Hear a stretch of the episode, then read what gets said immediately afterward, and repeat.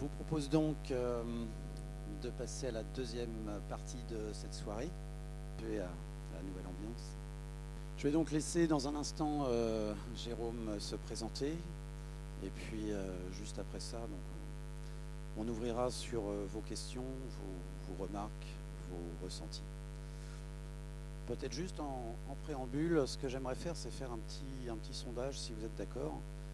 J'aimerais vous demander de lever la main pour ceux qui ont déjà un jardin ou un potager chez eux. Moi, ça fait pas mal. Ça fait mal. Est-ce qu'il y, a des personnes qui, dans leur pratique, de leur jardin, de leur potager, se sont un petit peu reconnues dans quelques, pratiques qu'on a vues dans le, dans le film ou bien? Oui, il y en a quand même quelques-unes. Hein. Donc c'est pas totalement nouveau pour tout le monde. Y a-t-il également dans la salle peut-être des personnes qui sont professionnelles de l'agriculture ou qui, enfin pour qui euh, le maraîchage, l'agriculture, euh, enfin tout ce qui est vert, on va dire, est un est leur, métier? Il y en a moins hein, déjà, forcément. Et parmi ces, personnes-là, alors est-ce qu'il y en a euh, qui sont eux aussi dans cette démarche un petit peu de permaculture ou pas du tout? Oui, il y en a, il y en a quelques-uns. Voilà, très bien. Bon, bah, parfait. Et euh, dernière, euh, dernière question. Euh, on a vu dans la permaculture, il y a aussi un, une notion de, vie, de changement, peut-être de, façon de vivre. Est-ce qu'il y a des personnes à qui ça, ça a donné envie? Est-ce que ce, ce, film a donné envie de changer de, mode de vie, changer de, façon de vivre? Oui, apparemment, pas mal. ok, bon, bah, très bien. Je pense que c'était ça un peu le but du film. Merci beaucoup. Je passe, la, je passe la main à Jérôme alors. Tu nous parles un petit peu de, de toi, savoir euh, comment t'en es arrivé là. à toi. Ok, merci François. Donc je me présente, je m'appelle Jérôme. Euh, donc comme ça a pu être dit, je suis euh, installé comme agriculteur, paysan bio à Durtal, donc pas très loin d'ici, une quarantaine de kilomètres à peu près. pour ceux qui ne situent pas, c'est juste à la limite de la Sarthe, sur la 11. Euh, voilà, donc ça fait maintenant euh, un certain nombre d'années que j'ai découvert la permaculture, un certain nombre d'années que j'ai redécouvert euh, l'agriculture à travers les AMAP. moi, mon histoire au départ, elle part pas de permaculture, c'est pas ça mon point d'entrée. Mon point d'entrée, c'est les associations pour le maintien d'une agriculture paysanne. Dans lequel je me suis investi il y a maintenant un peu plus d'une dizaine d'années à Paris. donc, je, fais partie de ceux qui ont tout fait pour fuir euh, cette, cette, grande ville. C'est un bien grand mot parce qu'en l'occurrence, je m'y plaisais bien aussi. Euh, et ça m'a permis de découvrir plein de choses, d'accumuler tout ce savoir, comme dit Hugo dans le, film, avant bah, moi-même de faire euh, ma part et de transformer ma vie. Parce que, en effet, le point de départ peut-être le plus fort, ça a été la, la découverte à travers Pierre et à travers d'autres, Pierre Rabhi, euh, de, de, plein, plein de choses, entre autres la permaculture, mais, euh, mais le fait de pouvoir changer euh, fondamentalement sa vie et d'y gagner énormément. Donc, comme vous l'avez peut-être lu quelque part, j'ai été officier de marine, donc métier passionnant hein, Et donc, à travers les AMAP, j'ai découvert l'agriculture paysanne. Relation entre les producteurs et les consommateurs, ce lien fondamental, et euh, l'envie du coup de euh, moi-même pouvoir euh, à un moment donné mettre les mains dans la terre. Donc j'ai pu faire un stage avec Terre Humanisme, très intéressant, donc en Ardèche, où j'ai découvert la permaculture et je peux vous assurer qu'après ça, j'avais pas vraiment envie de pratiquer la permaculture parce que déjà le concept était assez complexe, presque évanescent. Enfin, c'était pas quelque chose de très très concret. Et le jardin à l'époque du Mat Beaulieu, pour illustrer la permaculture, c'était une catastrophe. Depuis, ils se sont quand même, ils sont quand même pas, mal avancés euh, là-dessus. Euh, Jusqu'à ce que, en tant que euh, responsable du réseau des amobiles de France, je, souhaite accompagner un groupe de consommateurs du 15e arrondissement qui établissait un partenariat avec une ferme désormais bien connue située en Normandie, la ferme du bec donc j'ai pris l'excuse d'aller aider à ramasser des pommes de terre pour aller euh, à leur rencontre. Et euh, le soir même, on dînait ensemble avec euh, Charles et Perrine et on décidé de créer une association l'objectif était de s'intéresser à l'application des principes de la permaculture à l'échelle d'une ferme. Tout un programme, je vous dis ça, c'était il y a euh, maintenant 7-8 euh, ans. Donc euh, autant dire que on se posait même la question d'utiliser le terme permaculture parce qu'en France, il était vraiment pas du tout connu. Entre-temps, bah, j'ai passé un brevet professionnel pour avoir le sésame me permettant de faciliter l'installation. Et quelques années plus tard, après avoir passé euh, plusieurs années à, graviter autour de la ferme de Bec et à y faire mon stage de BPREA, donc brevet professionnel de responsable d'exploitation agricole.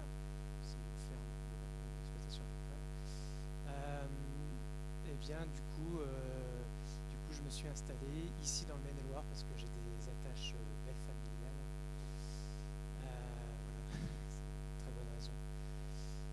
avec un beau-père euh, agriculteur, mais qui fait du maïs donc euh, du maïs du maïs euh, semence, donc pas du tout la même agriculture. Et néanmoins, néanmoins, c'était intéressant de pouvoir se rattacher à cette réalité-là, l'agriculture telle qu'elle existe actuellement. C'est un peu ça qui le petit point, mais c'est pour vous amener à réagir, qui m'embête un peu dans le, dans le film, c'est qu'on est très loin de la réalité de l'agriculture paysanne agriculture paysanne, hein, je ne parle pas l'agriculture industrielle dont on a vu quelques images. Et en effet, là, bien sûr, on ne peut pas se sentir proche de ça, mais à l'heure actuelle, l'agriculture paysanne est quand même, elle aussi, très loin de la réalité qui est, euh, qui est apportée par ce, par ce film. Euh, J'y vois bien sûr le, grand intérêt de semer des graines et de se dire qu'un jour tout ça, bah, ça pourra euh, se transformer concrètement et tout comme moi, je suis devenu paysan, paysan permaculteur. probablement certains, certaines d'entre vous le feront, ou alors leurs enfants, leur entourage. Et c'est ça qui est chouette dans tout ça. Il faut se dire qu'on est un peu des pionniers. La permaculture a déjà pas loin de 50 ans, ok, mais on est un peu des pionniers dans ce bouleversement du modèle agricole. Néanmoins, on ne peut pas le faire en faisant table rase et il faut le faire avec qu'elle est pratiquée à l'heure actuelle et qui n'est pas entièrement nocive. Toujours garder aussi un peu d'humilité, puis euh, c'est la leçon de Pierre. valeur cardinale, l'humilité. Euh, c'est que enfin, 90% de l'agriculture dans le monde n'est pas industrielle. Nous, on a notre prisme occidental, industrialisé, pas oublier que quand même 90% euh, de, l'agriculture dans le monde est une agriculture de petits paysans, une agriculture familiale qui nourrit globalement, globalement bien euh, les, personnes qui la pratiquent, si ce n'est que nos 10% restants euh, créent de tels troubles que du coup un certain nombre de paysans ailleurs dans le monde ne peuvent pas vivre correctement de leur, travail. Merci. Merci d'avoir d'avoir ouvert le, débat bah, sur pas mal, de, pas mal de questions. La parole est donc maintenant. Alors, s'il y a une règle du jeu, c'est qu'il faut absolument parler dans le micro que tout le monde entende. Je cours à chaque fois, du coup. Euh, je trouve ça bien de pouvoir relancer le débat sur l'agriculture, faire le lien, parce qu'en fait, le film est très beau, je trouve ça très intéressant. Euh, mais euh, tous ces gens en fait, qui font ces stages et qui parlent juste de formateurs, mais qui ne connaissent pas le métier, qui n'ont jamais fait pousser, qui n'ont même pas passé, euh, enfin, qui se nourrissent pas de, ce qu'ils apprennent, euh, moi ça me gêne un petit peu. Je suis fille de paysan, hein, je suis de Haute-Normandie. mes parents ont, été vraiment touchés par la crise du lait. Ils ont, fait autre chose, ils ont fait plus d'agriculture que, du bétail à un moment donné parce qu'ils ont été obligés. Mon frère est agriculteur, il a fait l'exploitation.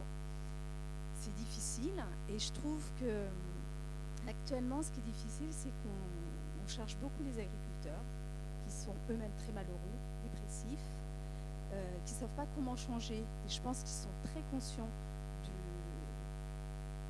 C'est les premiers qui souffrent en fait de polluer la terre, et ça on l'oublie.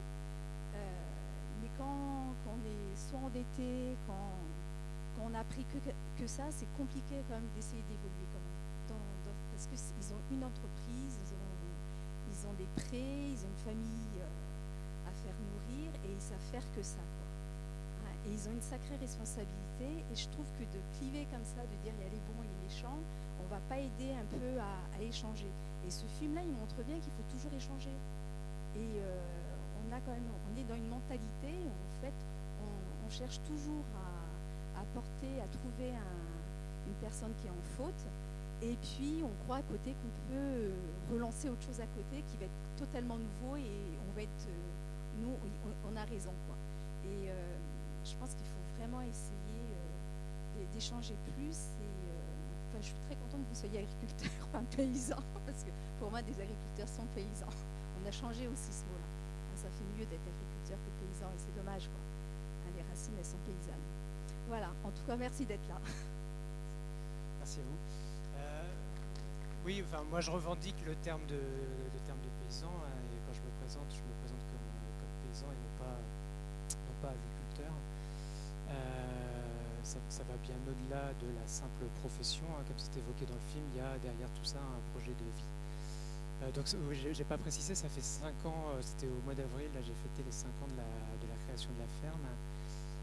il aura fallu 5 ans pour que ça commence à, ressembler à quelque chose, donc à partir d'un design, d'une conception appuyée sur les principes de la permaculture.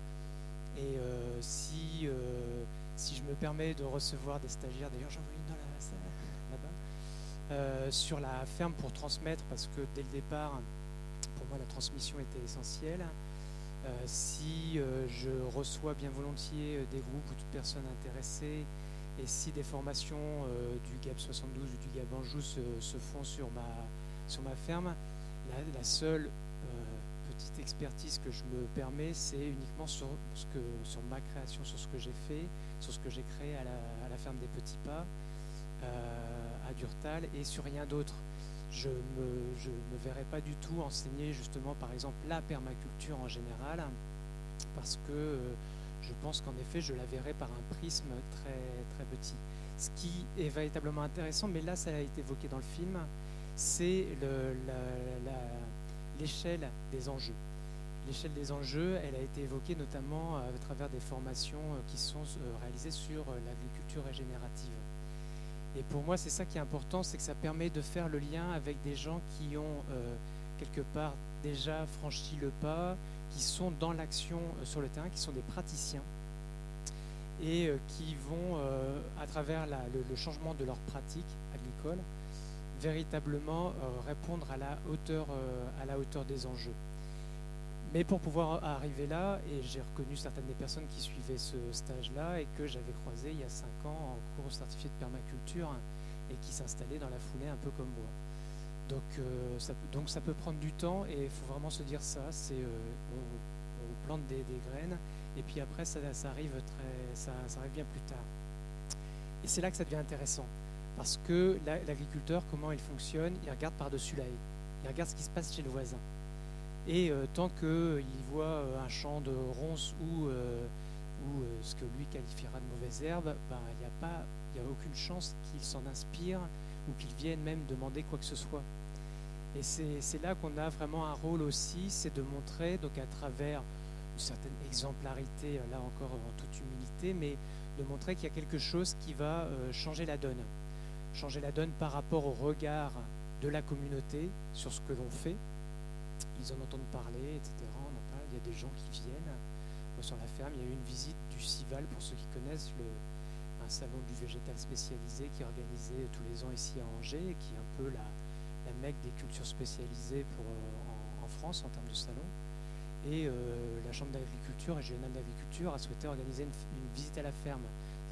Ça fait, bizarre de voir débarquer un bus comme ça avec une cinquantaine de personnes. Bah, forcément, ça, a fait jaser, ça a fait parler qu'est-ce qui se passe dans cette ferme-là pour que euh, tant de monde se, déplace.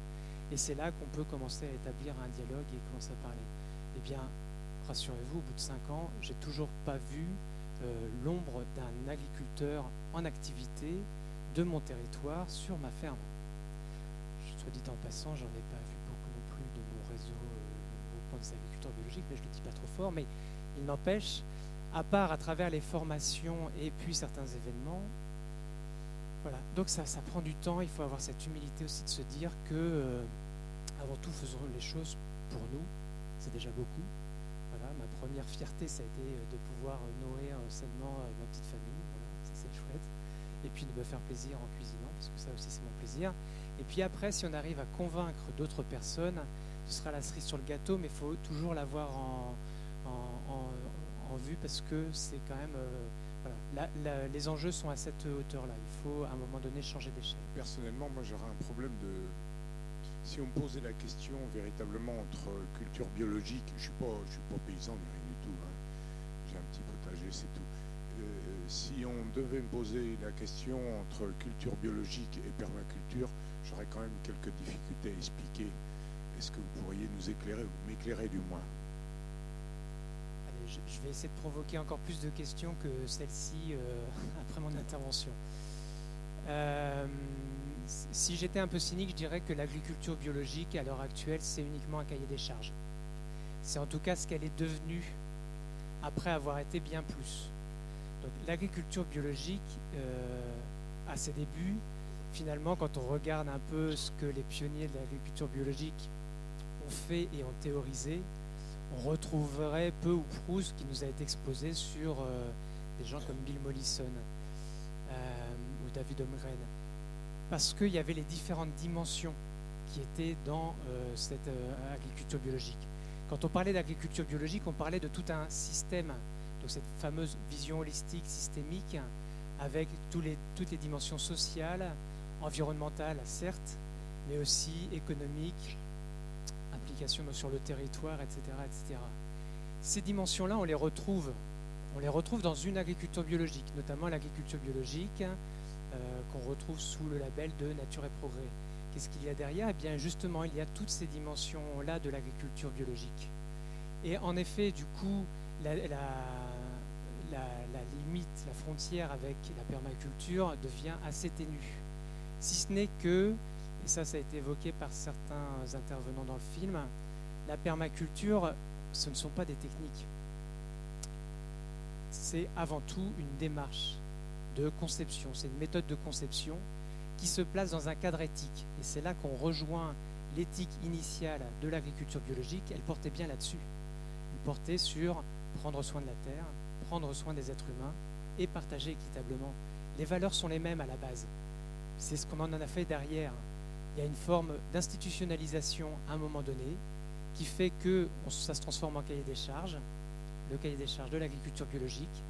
Et je ne peux pas à l'heure actuelle vous dire je suis agriculteur bio si par ailleurs je ne peux pas en même temps vous fournir mon certificat qui m'est délivré par un organisme tiers.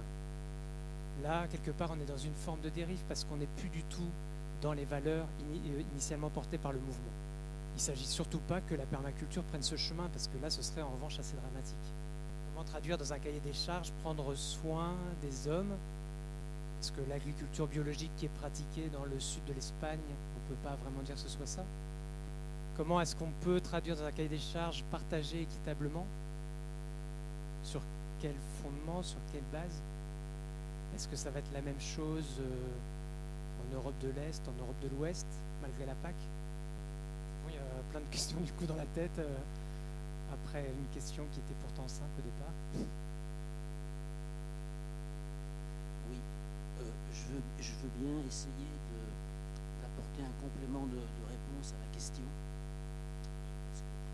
Euh, l'agriculture biologique se définit en gros par l'absence de, de, produits chimiques, de molécules de synthèse, l'utilisation de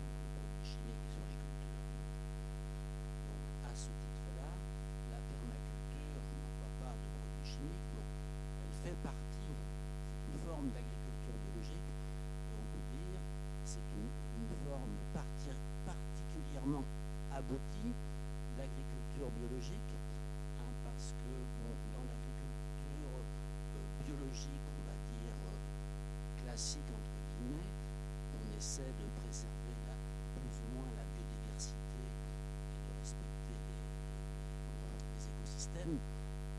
La permaculture, c'est encore plus, disons, on est plus performant à ce niveau-là de respecter, voire de recréer des écosystèmes. euh, la permaculture, c'est en résumé, la permaculture est une forme très aboutie d'agriculture biologique quelque part. Enfin, je sais pas si tu partages cette, Alors, chose.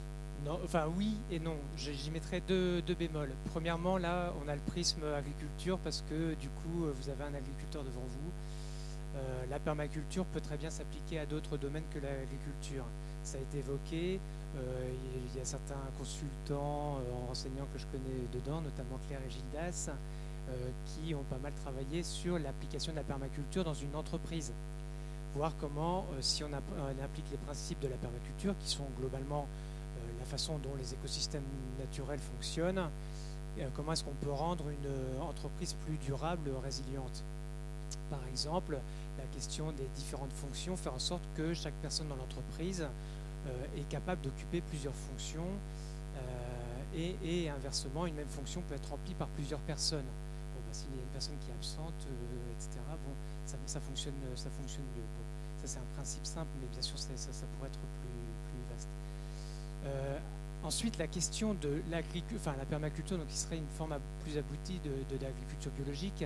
Alors oui, quelque part certainement, parce que en agriculture biologique, euh, quand on dit on respecte la, vie, la, di- la biodiversité, je vais vous donner un seul exemple d'une chose qui est permise en agriculture biologique, et vous comprendrez que pour moi, l'agriculture biologique, c'était le minimum minimorum. Je ne pouvais pas me contenter de ça.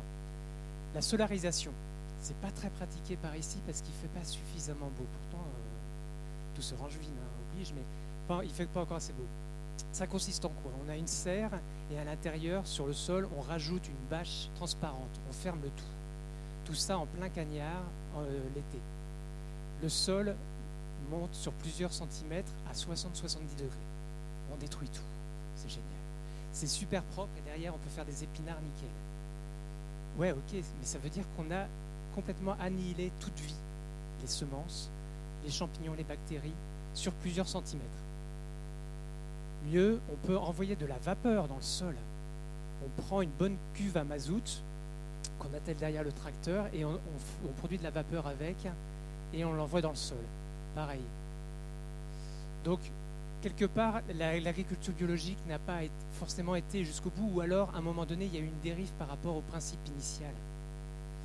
Donc, il faut aussi avoir en tête ces choses-là. Encore une fois, l'agriculture biologique, stricto sensu, c'est avant tout un cahier des charges. Si on respecte le cahier des charges, on a le, lo- le- le logo. Mais après, c'est intéressant justement à travers le lien direct du consommateur avec les producteurs d'aller voir concrètement qu'est-ce qu'il y a comme pratique derrière. Je peux vous assurer, enfin, franchement, bon, moi je suis, euh, plus euh, investi dans d'autres réseaux, hein, il y a notamment un réseau qui s'appelle Maraîchage sur sol vivant. Eh bien, les inspirations sont parfois dans l'agriculture conventionnelle, donc chimique. Pourquoi? Parce qu'il y a des pratiques sur le non-travail du sol qui sont très intéressantes. Alors, ils continuent d'utiliser du glyphosate, et ça, on ne peut pas l'accepter, clairement. Glyphosate, donc le Roundup et compagnie. Mais à côté de ça, ils ont des sols qui sont vraiment d'une vie bien plus importante que chez pas mal d'agriculteurs biologiques. Donc voilà, c'est juste, euh, je vous rajoute une complexité pour vos prochains achats à la Biocop, comme ça, au moins, du coup, ça va, ça va devenir vraiment compliqué, mais voilà, ayez bien ça en tête. Bien sûr, c'est bien, enfin l'agriculture biologique, bien sûr, c'est bien par rapport à tout ce qu'on pourra faire à côté, mais il n'empêche, il y a quand même certaines pratiques qui, pour des raisons d'industrialisation de l'agriculture, sont autorisées et qui ne vont pas dans le sens de la préservation de la biodiversité, notamment des sols. Je, je répète la, la question comme ça. Euh, donc l'agriculture raisonnée pour moi. Donc l'agriculture raisonnée, déjà premièrement, se discrédite par la première des actions qui est de mettre dans son cahier des charges des obligations légales. Déjà, ça fait pas très sérieux, c'est-à-dire qu'on met dans un cahier des charges un truc que de toute façon on doit respecter. Deuxièmement, de ne pas fixer d'objectifs. L'agriculture biologique, au moins, c'est clair. On n'utilise pas de pesticides de, de synthèse. Il y a une ligne là-dessus, et puis le- la chose est, la chose est claire et définitive. Alors que de dire on va en utiliser moins, oui, forcément, de toute façon ça coûte cher, on ne va pas non plus en utiliser. euh, et puis, euh, enfin voilà. Donc, quelque part, c'est. bon, après, il faut voir euh, tout, le mouvement qui est derrière et l'institutionnalisation qui en a été faite et qui a porté ça, etc. Les relations avec justement une certaine industrie, les l'UIPP, etc. Pour se rendre compte que derrière, il y a peut-être des démarches qui sont tout à fait. Qui sont tout à fait justes et intéressantes de la part d'agriculteurs isolés, mais sur l'ensemble, l'agriculture raisonnée, c'est quelque chose qui a brouillé les pistes encore plus, alors qu'en fait, ça ne représente concrètement pas grand-chose en termes d'action euh, sur le, le mode agriculturel et la préservation euh, des sols, de la biodiversité, etc. Euh, oui, je- moi je voulais juste savoir comment vous faites pour euh, votre ferme en permaculture. J'en ai jamais vu. Comment ça s'organise euh, enfin, J'ai du mal à, visualiser la permaculture à plus grande échelle qu'un simple petit jardin, un petit potager. Alors, déjà pour moi, la, la dénomination, mais ça a été utilisé plusieurs fois, et puis c'est enfin, logique que ça vienne comme ça, ferme en permaculture, pour moi, n'a pas de réel sens. C'est-à-dire que ma ferme, je l'ai conçue et je la fais évoluer en m'appuyant sur les principes de la permaculture. Parce que si on dit ferme en permaculture, tout de suite on part, on part sur des techniques. Donc là, euh, là c'est assez terrible parce que justement dans ce film, à certains moments, ils disent bien on est dans une éthique avant tout, il y a les principes de la permaculture, et puis paf, tout de suite, on, aborde une technique particulière. Typiquement, les buts, les buts auto-fertiles. Enfin, je, moi, je vous invite à faire ça sur à l'échelle d'une ferme. Vous avez déjà à, tra- à travailler pas mal de bois mort, et je peux vous assurer que ça va être pas mal de, travail. Ça va être, là, il y a intérêt à mécaniser. Donc, une, ferme, euh, en, per- en permaculture, ça n'a pas réellement de sens. Donc, j'irais plutôt dire une ferme inspirée par les principes de la permaculture. Et là, du coup, dès qu'on se met là-dedans, eh bien, ça peut prendre toutes les formes possibles et imaginables. J'ai fait mon stage de BPREA euh, à la ferme du Bec et je peux vous assurer que ma ferme ne ressemble en rien à la ferme du Bec et Loin. J'ai reçu récemment des formateurs de BPREA et il y en a qui sont sortis de là et m'ont dit Mais je vois pas en quoi c'est de la permaculture. Et j'ai fait jackpot, c'est bon, gagné. Je veux dire, il n'y a pas de raison. Pourquoi il y aurait un, comment dire, un, look, un design type de, la permaculture? Je ne suis pas Charles Hervé Gouillet. Il pas, il, est il est- il est tout à fait normal que ma ferme ne ressemble pas à la sienne. Je ne suis pas en en Haute-Normandie, je n'ai pas les mêmes sols que lui, je n'ai pas les mêmes besoins, les mêmes objectifs. Et c'est là qu'on retombe sur la méthode, c'est ça qui est intéressant, c'est la méthode qui va permettre à un moment de concevoir et avant tout de concevoir la façon dont les éléments vont interagir entre eux. C'est ça qui fait toute la différence par rapport à une démarche plus euh, classique, et, la démarche est la même dans un jardin que sur une ferme, c'est qu'on va réfléchir à la façon dont les éléments qu'on va mettre dans le design vont interagir entre eux. Maintenant, l'année prochaine, la prochaine saison, dans 5 ans, dans 10 ans, dans 15 ans, parce que quand on met des arbres, c'est ça qui se passe, hein, il faut penser aussi à la façon dont ils vont pousser. Du coup, là, on a vu des exemples de jardins autonomes, mais une ferme qui aura été conçue en s'appuyant sur les principes de la permaculture, ça peut prendre plein de, plein de formes différentes. Alors, il se trouve que moi, dans mes pratiques, je me suis appuyé sur différentes techniques qui sont l'agroforesterie. Donc, j'ai des jardins maraîchers qui sont recadrés par des arbres, des fruitières. L'objectif des fruitières, c'est parce que la, réponse habituelle, c'est euh, ça, c'est une, une conséquence très appréciable que je, donc j'apprécie chaque année. Et en fait, en l'occurrence, chez moi, ça a surtout un rôle de, pour, euh, de corridor pour la biodiversité. Euh, donc là, on retrouve la, notion d'avoir plusieurs fonctions pour un même, pour un même élément.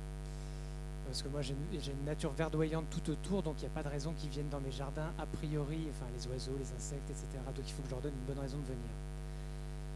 Euh, donc voilà, l'agroforesterie. Autre technique, ce qu'on appelle des planches permanentes. Donc les planches de culture sont tout le temps au même endroit, euh, mes allées tout le temps au même endroit aussi.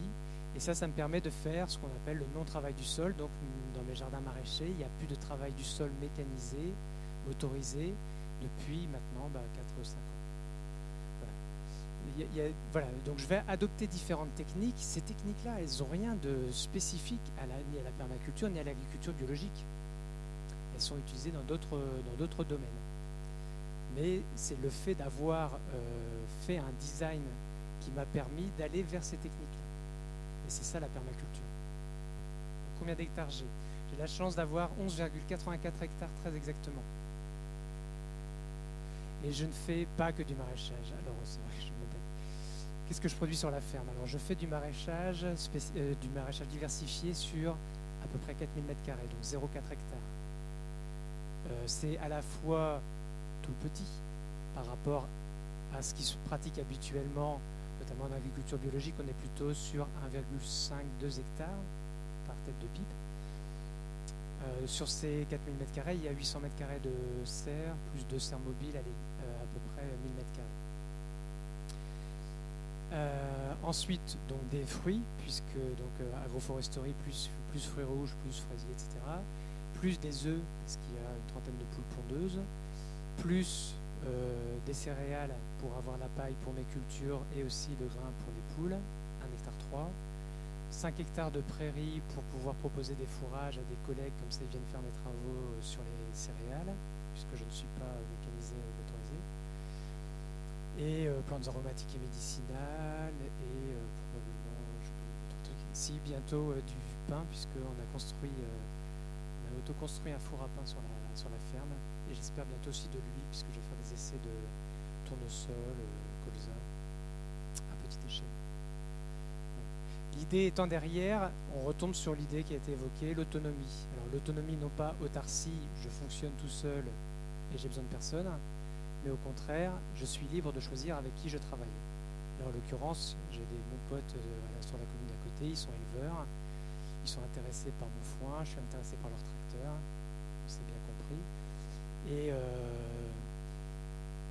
autonomie, et puis surtout destination nourricière de la ferme. Les, les micro-fermes ont été évoquées, notamment avec l'intervention de François Léger, donc chercheur à AgroParisTech que je connais bien.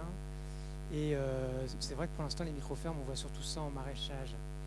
Alors, on dit, oui, maraîchage diversifié, c'est intéressant, euh, biodiversité, tout ça. Euh, moi, je fais 60 espèces potagères, 200 variétés. On peut avoir l'impression qu'on fait de la, de la- biodiversité cultivée.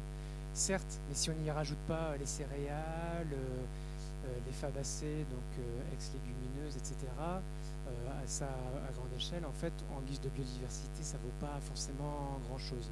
Là, ça devient intéressant, c'est où on recrée des entités agronomiques euh, ben, diversifiées euh, avec plusieurs productions dessus.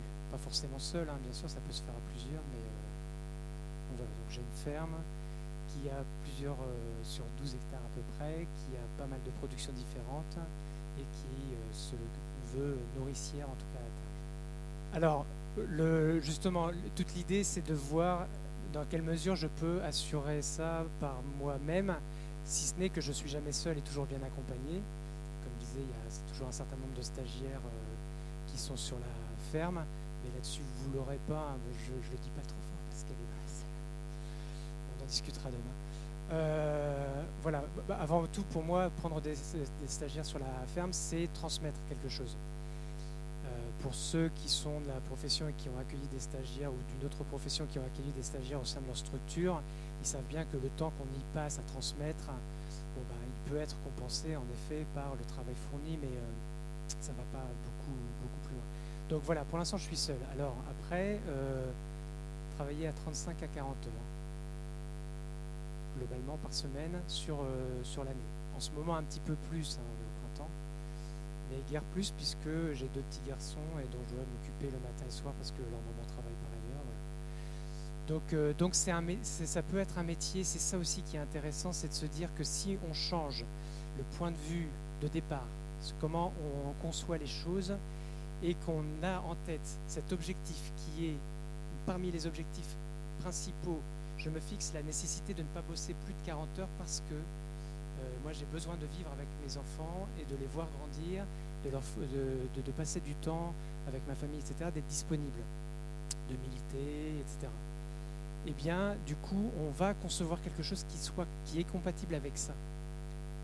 Et là, ça change grandement les choses. On se retrouve plus complètement asservi parce que globalement, la réalité, c'est quand même ça.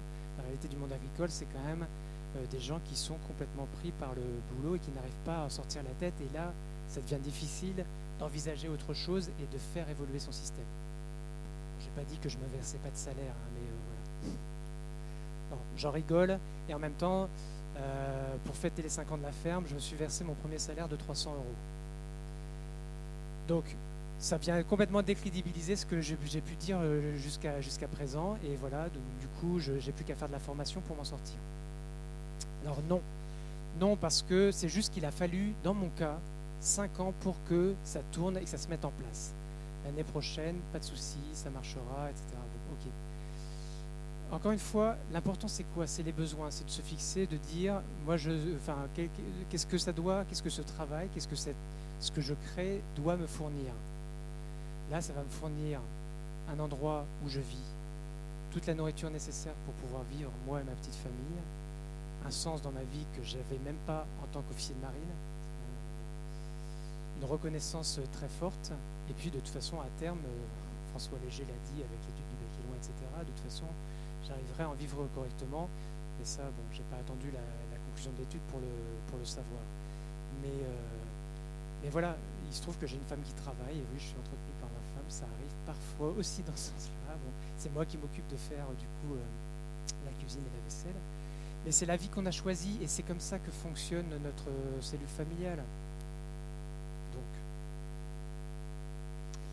Oui, euh, dans, le prolongement de ce que tu viens de dire, euh, donc une ferme comme la tienne, de la façon dont tu fonctionnes, dont tu viens de décrire là, euh, ça, ça, permet d'une qui peut nourrir combien de personnes à peu près, ou une autre façon de poser la question, c'est ton autoconsommation représente quel pourcentage de ta production, si on peut essayer de l'évaluer question.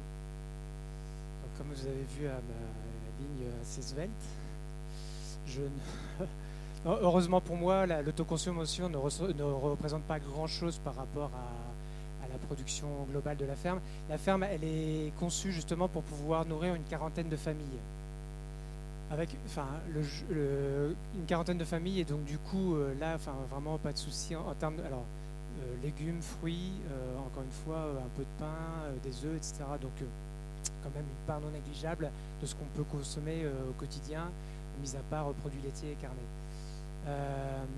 Et avec ça, le, modèle économique, il, tient tout à fait, il n'y a, pas de, problème derrière. 30, et 40, 30 à 40 familles, donc sur une commune comme Durtal qui compte 3200 habitants, euh, il y a une population retraitée assez importante, donc on va dire peut-être 4 personnes par euh, famille en moyenne, 3 à 4 personnes. Ça représente pas mal de familles. Moi, ce que je vois, c'est, comme disait Bill Mollison, dans tout problème, il y a une opportunité. Et ce que j'y vois comme opportunité, c'est que du coup, des fermes comme les miennes, on peut en créer pas mal. Donc là, c'est là que je fais appel à votre sens de petit colibri c'est qu'il euh, y a véritablement moyen euh, d'agir pour faire en sorte que ce type de ferme voit le jour un peu partout. Certes, j'ai 12 hectares.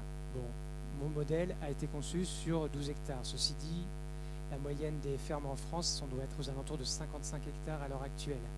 Sachant que euh, la moyenne d'âge des agriculteurs à l'heure actuelle en France doit être d'une cinquantaine d'années à peu près il y a un certain nombre de fermes qui vont se libérer dans les années qui viennent et qui pour l'instant auront du mal à trouver repreneur parce que reprendre une ferme qui fait 120 hectares euh, pour faire du lait qu'on produit en trop grande quantité, etc. Enfin, à, l'heure actuelle, la, la, problématique, elle est là. Est-ce qu'on peut, d'une ferme de 120 hectares qui ne nourrit même pas les gens du territoire parce que le lait il est envoyé ailleurs, est-ce qu'on peut en faire quelque chose qui permette de nourrir la globalité du territoire en faisant travailler potentiellement plusieurs dizaines de personnes sur la production et la transformation? Enfin, moi, j'y crois fort. J'y crois vraiment très très fort. Et, euh, ça, c'est aussi quelque chose qui est permis par cette euh, démarche liée à la permaculture, certes, mais pas que, euh, à l'agriculture paysanne, à l'agriculture biologique, à toutes ces dimensions-là, euh, une l'agriculture solidaire aussi, à travers des liens comme les AMAP, etc. Euh, qu'on pourra recréer aussi des fermes à, petite échelle et une consommation plus que responsable du coup, parce qu'on aura, participé à l'avènement de, ce qui finira dans notre assiette. je voudrais juste rebondir sur le sondage du début parce qu'en fait, ça fait un moment qu'il y a un échange avec la salle et on focalise sur l'agriculture. On vient de voir un film qui nous parle de l'éveil de la permaculture. Le sondage nous prouve qu'il y a plein de gens dans la salle qui veulent changer leur vie. Et le mot permaculture, c'est bien la culture. Donc euh, moi, j'aurais bien aimé que dans ce film, on ne focalise pas que sur euh, le lien à la terre, même s'il est la base de notre existence ici. On est des êtres vivants. Mais je voudrais juste encourager euh, aussi à s'éveiller à la permaculture humaine. C'est-à-dire que je pense qu'on peut chacun d'entre nous euh, changer un peu notre rapport au monde sans forcément, dans un premier temps, avoir un jardin. Quoi. Voilà et que euh, notre, façon de focaliser et de peut-être culpabiliser justement les agriculteurs dont vous parliez, je me dis qu'on est chacun euh, porteur de petites graines de permaculture, quelles que soient euh, nos activités. Il, se trouve que mon formateur en permaculture, puisque du coup j'ai fait un, cours de, un, cours certifié de permaculture, est un certain Bernard Alonso qui est formateur québécois à la permaculture et qui vient justement de sortir un excellent ouvrage qui porte le doux nom de Permaculture humaine aux éditions Éco-Société. Et euh, je voudrais juste dire que moi, si je suis dans la salle ce soir, c'est que je travaille actuellement à la création d'un spectacle qui s'inspire des principes de la permaculture. Et voilà, pour dire qu'il il, y a, euh, un, horizon très large devant nous et la culture, ça m'a fait un peu réagir quand la personne dans le film dit bah oui j'allais au théâtre, euh, c'est fini, je suis revenue à la terre. Pour moi les deux sont liés. Euh, voilà et j'aimerais bien qu'on perde pas tous ces liens, toutes ces racines qui se entremêlent dans notre, dans notre sous-sol. Euh, donc c'était juste pour vous parler assez rapidement donc d'un projet qu'on a initié donc de potager collectif partagé donc sur Angers donc quartier des Jardins. Et donc euh, c'était pour vous inviter aussi, donc euh, on parlait de mettre la main à la, main à la pâte, main à la terre. Donc euh, de venir avec nous, on fait des après-midi, du coup on, cultive en, permaculture en fait, donc dans ce petit projet qui a commencé. Et donc voilà, si vous voulez plus d'informations, donc on sera à la sortie, on pourra peut-être vous donner plus d'informations sur le lieu et comment on procède. Il ne nous reste plus qu'à remercier l'assistance avant que tout le monde soit parti. Bon, bah, merci à, tous d'être restés euh, jusqu'au bout. Et puis merci à, Jérôme pour euh, tout son savoir. Euh. alors, le, débat est disponible en podcast sur le site des 400 coups. Voilà, donc si vous voulez réécouter les réponses et tout ça. Et puis, bon, il y a encore d'autres projections hein, qui sont prévues. Si vous voulez en parler autour de vous, voilà. Ben, merci à tout le monde en tout cas. bonne fin de soirée.